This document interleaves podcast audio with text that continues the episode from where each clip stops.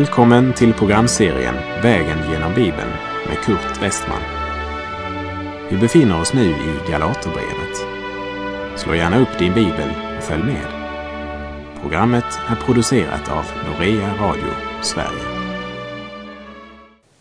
Vi avslutade förra programmet med Paulus påminnelse till församlingen i Galatien om att bära varandras bördor och att var och en ska bära sin egen börda. Vad gör du med dina bördor? Det finns bördor som du kan dela med andra och bördor du kan hjälpa andra att bära. Men den börda som kallas personlig synd är en börda som är för tung för dig. Den kan du inte bära. Och om du försöker bära den själv leder det till evig död. För snart 2000 år sedan tog Jesus din syndabörda. Han bar den upp på korset och idag så ligger din synd antingen på dig eller så har du genom tron tagit emot Jesus som din frälsare och då är dina synder lagda på honom.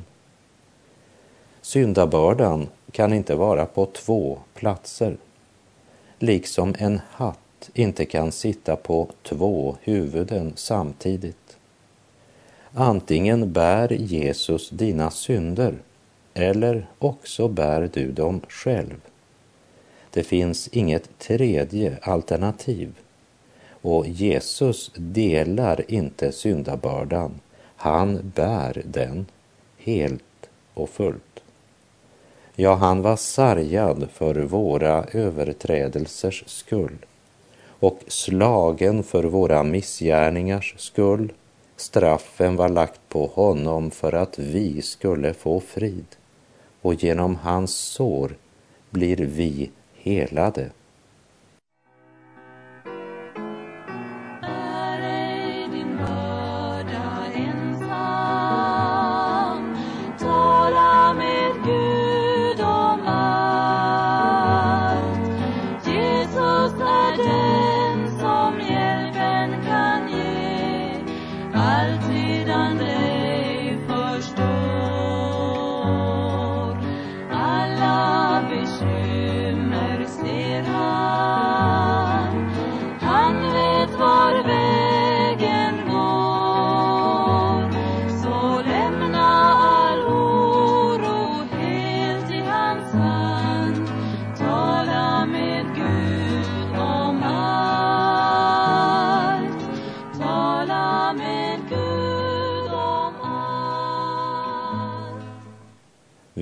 Läser Galaterbrevet 6, vers 7.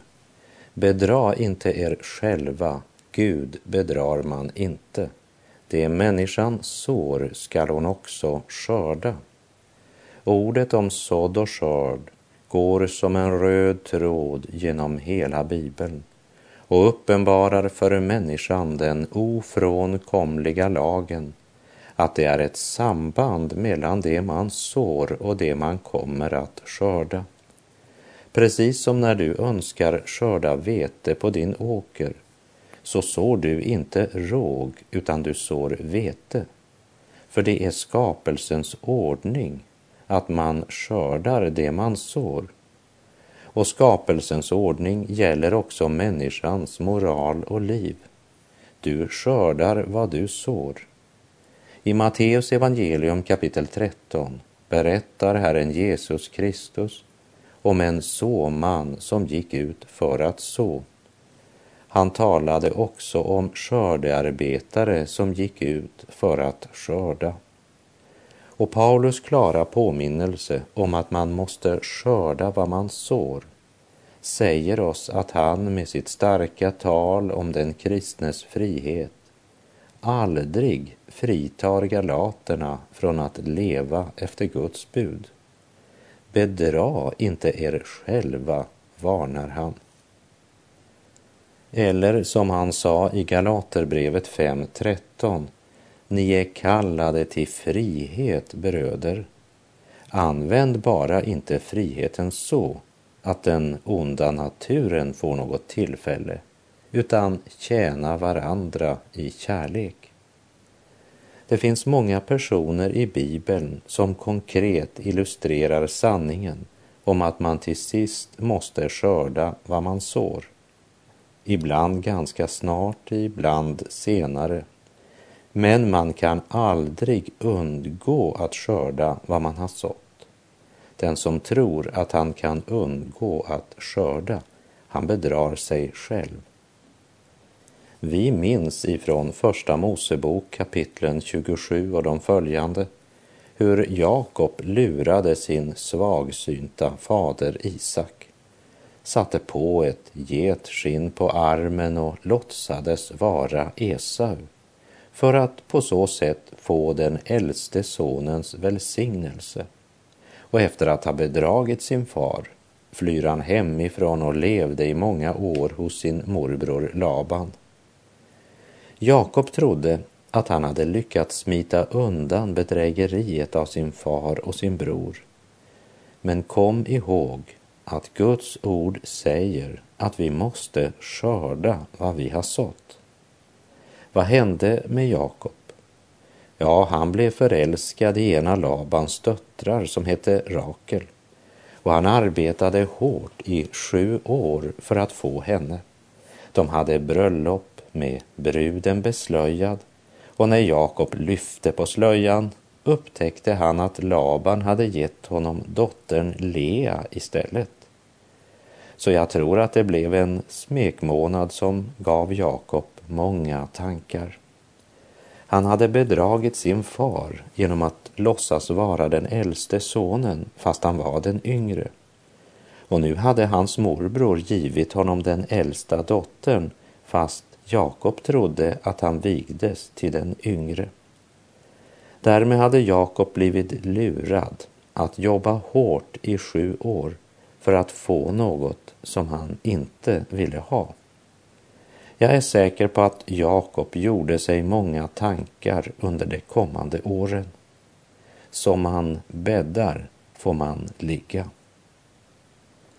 Den ogudaktige Ahab och hans brutala hustru Isabel som vi minns ifrån vår vandring genom Första Konungabok. De lät ju mörda Nabot för att eh, komma åt hans vingård som vi läste i Första Konungabok kapitel 21.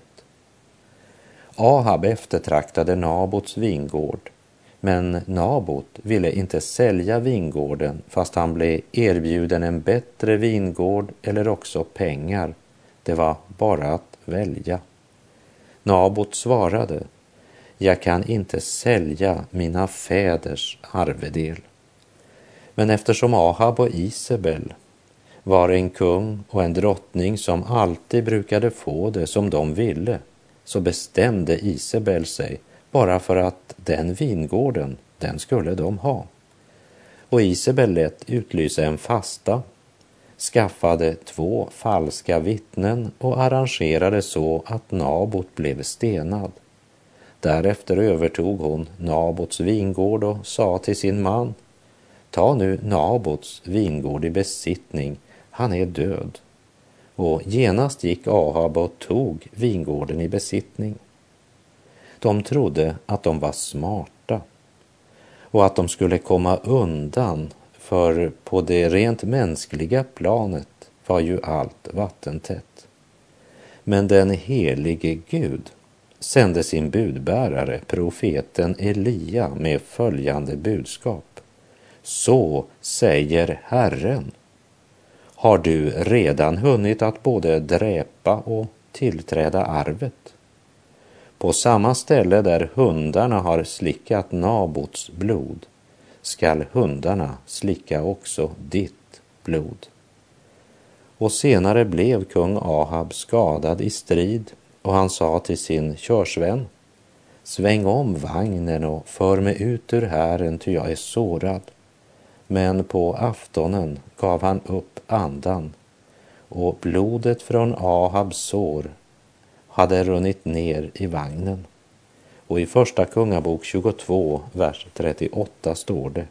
och när man sköljde vagnen i dammen i Samaria slickade hundarna hans blod och skökorna badade sig i det, så som Herren hade sagt. Bedra inte er själva. Gud bedrar man inte. Det människans sår ska hon också skörda. Ett annat exempel är Paulus som var med när Stefanus stenades. Men efter sin omvändelse, när han var i Galatien, så blev han själv stenad. Du kanske menar att eftersom han var omvänd och fått sina synder förlåtna så skulle han inte behöva skörda det han hade sått. Men det är Guds ofrånkomliga lag. Det människan sår ska hon också skörda. Och jag skulle önska att både unga och gamla insåg hur sann denna princip är och att de skulle låta denna sanning få konkret konsekvens i sin vardag. För Guds luttring är bättre än Satans kyss. Gud tuktar och fostrar till liv. Det onda smeker till död. Bedra inte er själva. Gud bedrar man inte. Det människan sår skall hon också skörda. Vi läser Galaterbrevet 6, vers 8. Den som sår i sitt kötts åker skall av köttet skörda undergång och den som sår i andens åker skall av anden skörda evigt liv. Att skörda evigt liv inkluderar andens frukt här i tiden och sedan ett underbart och fantastiskt framtidsperspektiv. Den som sår, säger Paulus. Därmed gör han klart att att vandra i anden betyder inte att ansvarslöst överlåta allt till den helige ande och inte göra någonting. När det gäller frälsningen är allt gjort. Det är fullbordat. Men den som tagit emot frälsningens gåva har ett ansvar. I sitt brev till de troende i Filippi skriver Paulus i Filipperbrevet 2, vers 12. Därför, mina älskade, liksom ni alltid har varit lydiga, arbeta med fruktan och bävan på er frälsning. Och Johannes första brev kapitel 2, verserna 28 och 29. Ja, kära barn, förbli i honom så att vi när han uppenbarar sig kan vara frimodiga och inte behöver stå där med skam inför honom när han kommer åter. Om ni vet att han är rättfärdig, då inser ni också att var och en som gör det som är rätt är född av honom. Och här i Galaterbrevet säger Paulus att den som sår i sitt kötts åker skall av köttet skörda undergång. Vad vill det säga att så i sitt kötts åker? Jo, den som ger efter för sin onda lust och fullbordar köttets gärningar istället för att söka Andens hjälp till att övervinna frestelsen. Han sår i sitt kötts åker och den som lever i köttet bär också köttets frukt i sitt liv. Gud tänder en tydlig och klar varningslampa som lyser rött och samtidigt tänder han en stor grön lampa som säger Låt oss inte tröttna på att göra gott, ty när tiden är inne får vi skörda om vi inte ger upp.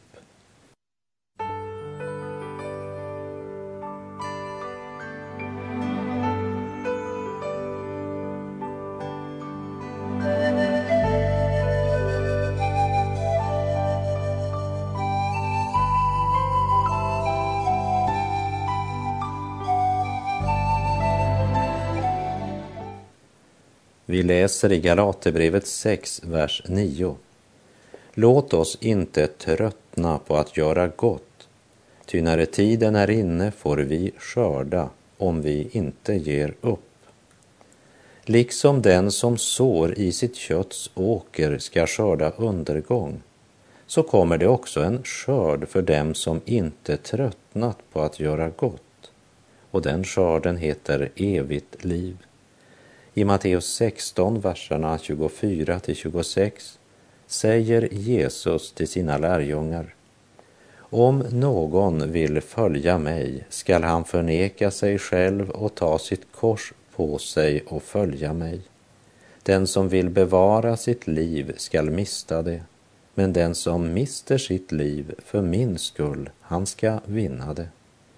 Ty vad hjälper det en människa om hon vinner hela världen men tar skada till sin själ? Eller vad kan en människa ge i utbyte mot sin själ?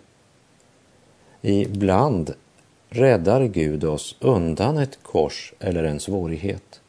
Andra gånger räddar han oss genom att ge oss ett kors att bära.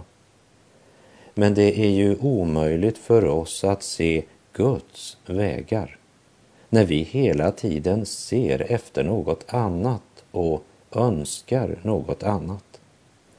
Genom aposteln Paulus uppmanar Herren de troende i Galatien att inte tröttna på att göra gott och ger dem det löftet att när tiden är inne ska de få skörda om de inte ger upp. En förtvivlad far sa jag önskar ge mina barn Guds ord och så den goda säden i deras hjärtan. Men precis allt är emot mig. Skolorna är emot mig. Andra föräldrar är emot mig. Ja, till och med några av mina vänner är emot mig. Jag önskar ge mina barn Guds ord, men frestas ibland till att ge upp. Till dig som känner det så vill jag på nytt påminna dig om Herrens löfte i Jesaja 55, vers 10 och 11. Ty liksom regnet och snön faller från himlen och inte vänder tillbaka dit igen förrän de har vattnat jorden och gjort den fruktsam och bärande så att den ger säd till att så och bröd till att äta så skall det också vara med ordet som utgår ur min mun. Det ska inte vända tillbaka till mig fåfängt, utan att ha verkat vad jag vill och utfört det som jag hade sänt ut det till. Tänk på Abraham som trodde Guds löfte, litade på Gud och gick till Kanan, ett land som var helt okänt för honom. Allt han hade var Guds löfte. Och vid den tiden bodde kananéerna i landet, ett elakt och syndigt folk som var avgudsdyrkare. Löfteslandet var inte problemfritt. Abraham hade inte sin trygghet i yttre omständigheter, men i Guds löfte. Abraham trodde Gud. Och när Abraham äntligen fick löftessonen med sin älskade Sara så beordrades han efter en tid att gå till Moria berg för att offra honom. Och då knyter han inte näven mot Gud och säger, när jag nu äntligen fått något att glädja mig över, så tar du det ifrån mig, typiskt. Nej, i lydnad mot Guds vilja stiger han upp tidigt följande morgon lastar sin åsna, tar med sig två av sina tjänare, sin son Isak, och efter att han hade huggit ved till brännoffret bryter han upp och beger sig iväg till den plats som Gud hade sagt honom. Och när Abraham lagt sin son på altaret räcker han ut sin hand och lyfter kniven. Då griper Gud in. Gud låter inte Abraham genomföra offret utan utser en vädur som får ta Isaks plats. Abraham sådde i anden och i Första Mosebok så står det i kapitel 22, vers 16 till och med 18. Jag svär vid mig själv, säger Herren, eftersom du har gjort detta och inte undanhållit mig, din ende son. Därför ska jag rikligen välsigna dig och göra din säd talrik som stjärnorna på himmelen och som sanden på havets strand. Och din säd skall inta sina fienders portar och i din säd skall alla folk på jorden välsigna sig därför att du lyssnade till mina ord. Jokebed, hon var mor till Mose. Hon levde under en mycket svår tid i Israels historia eftersom farao då hade befallt allt sitt folk och sagt att alla nyfödda judiska gossebarn ska ni kasta i Nilfloden. Så när Mose föddes gjorde hon allt hon kunde för att rädda honom. Och det började med att hon först gömde Mose där hemma i tre månader. Men när hon inte längre kunde dölja honom hemma så tog hon en kista av rör, beströk den med jordbäck och kära och så la hon sitt barn i den och satte den så i vassen vid stranden utan Nilfloden. Och faraos dotter hittar honom och adopterar honom och han växer upp vid faraos hov och hans egen mor diade honom och skötte honom tills han växte upp. Och du kan lita på att hon undervisade honom om den ende sanne Gud och om Abraham och om Israels kallelse som nation.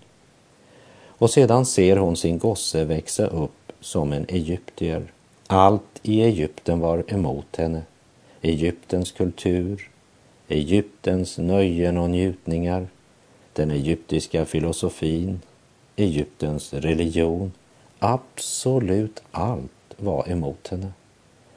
Men det kom en dag då Mose försakade Egyptens välfärd, njutningar och synder. Hebreerbrevet 11.26 säger han räknade Kristi smälek som en större rikedom än Egyptens alla skatter. Ty han hade sin blick riktad på lönen. Modern Jokebed fick se en skörd av allt hon hade sått.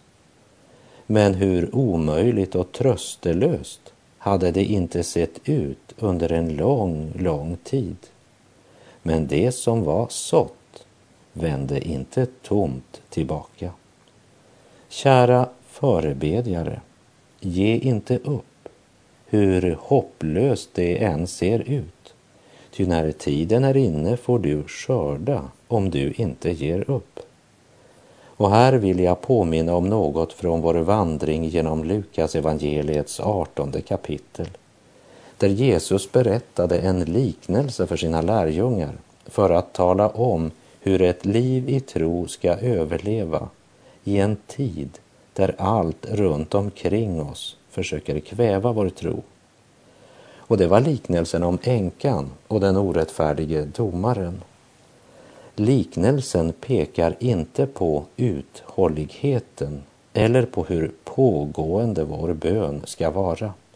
Som om Gud skulle höra dig bara du tjatar länge nog. Nej, liknelsen i Lukas 18 vill säga dig att om denna änka var så uthållig, fast hon bara hade en dålig och falsk politiker att vända sig till, så borde ju verkligen du, du som har en far i himlen, be till honom som lyssnar till din bön. Gud är ingen orättfärdig domare. Om denna orättfärdiga domare lyssnade till denna änka därför att hon inte gav upp, varför blir du då så lätt missmodig och ger upp när du ber till Gud? Gud som inte är en kärlekslös och orättfärdig domare, men en som hör alla dina böner. Kära vän, vet du inte att Gud inte är orättfärdig? Du behöver inte tjata på Gud. Gud önskar att handla för din skull. Och om vi hade den hållningen skulle det förändra vårt böneliv och vi skulle söka in i hans närhet med visshet om att han vill höra oss. Vi läser Galaterbrevet 6, vers 9 och 10. Låt oss inte tröttna på att göra gott, ty när tiden är inne får vi skörda om vi inte ger upp. Låt oss därför göra gott mot alla människor medan vi har tillfälle och framför allt mot dem som delar vår tro. Jag är klar över att liberalteologin ofta talar om att vi ska vara snälla och göra gott mot varann. Ändå vill jag säga att jag tror att en kristen ska göra goda gärningar. Men en kristen bygger inte sin tro på sina goda gärningar. För det finns ingen annan grund för frälsningen än att tro på Jesus. I Andra Korinthierbrevet 5.21 står det Den som inte visste av synd, honom har Gud i vårt ställe gjort till synd för att vi i honom skulle stå rättfärdiga inför Gud. Den rätta grunden är att vara rättfärdiggjord genom tron på Jesus Kristus och i tron på honom vandra i anden. Och den som vandrar i anden kommer att bära andens frukt i sitt liv. Det säger Guds ord. Låt oss därför göra gott mot alla människor medan vi har tillfälle och framför allt mot dem som delar vår tro. Paulus ser ingen motsättning mellan att vandra i anden och att anstränga sig till det yttersta för att övervinna trötthet och modlöshet i kampen för att göra det goda. Därför kan han också ge konkreta förmaningar utan att vara lagisk. För han är nämligen evangelisk, inte laglös. Paulus talar här om den kristnes liv och gärningar, inte efter deras värde inför Gud i samband med frälsningen, men efter deras betydelse när det gäller att vara ett vittnesbörd för människorna. Vårt liv och våra gärningar måste tala rätt om evangeliet. Och skördetiden talar om att det kommer en dag då det inte längre är tid att så den goda säden. Tiden att så är nu. Och vi kommer en dag att skörda det vi har sått. Och med det så är vår tid ute för den här gången. Herren vare med dig. Må hans välsignelse vila över dig. Gud är god.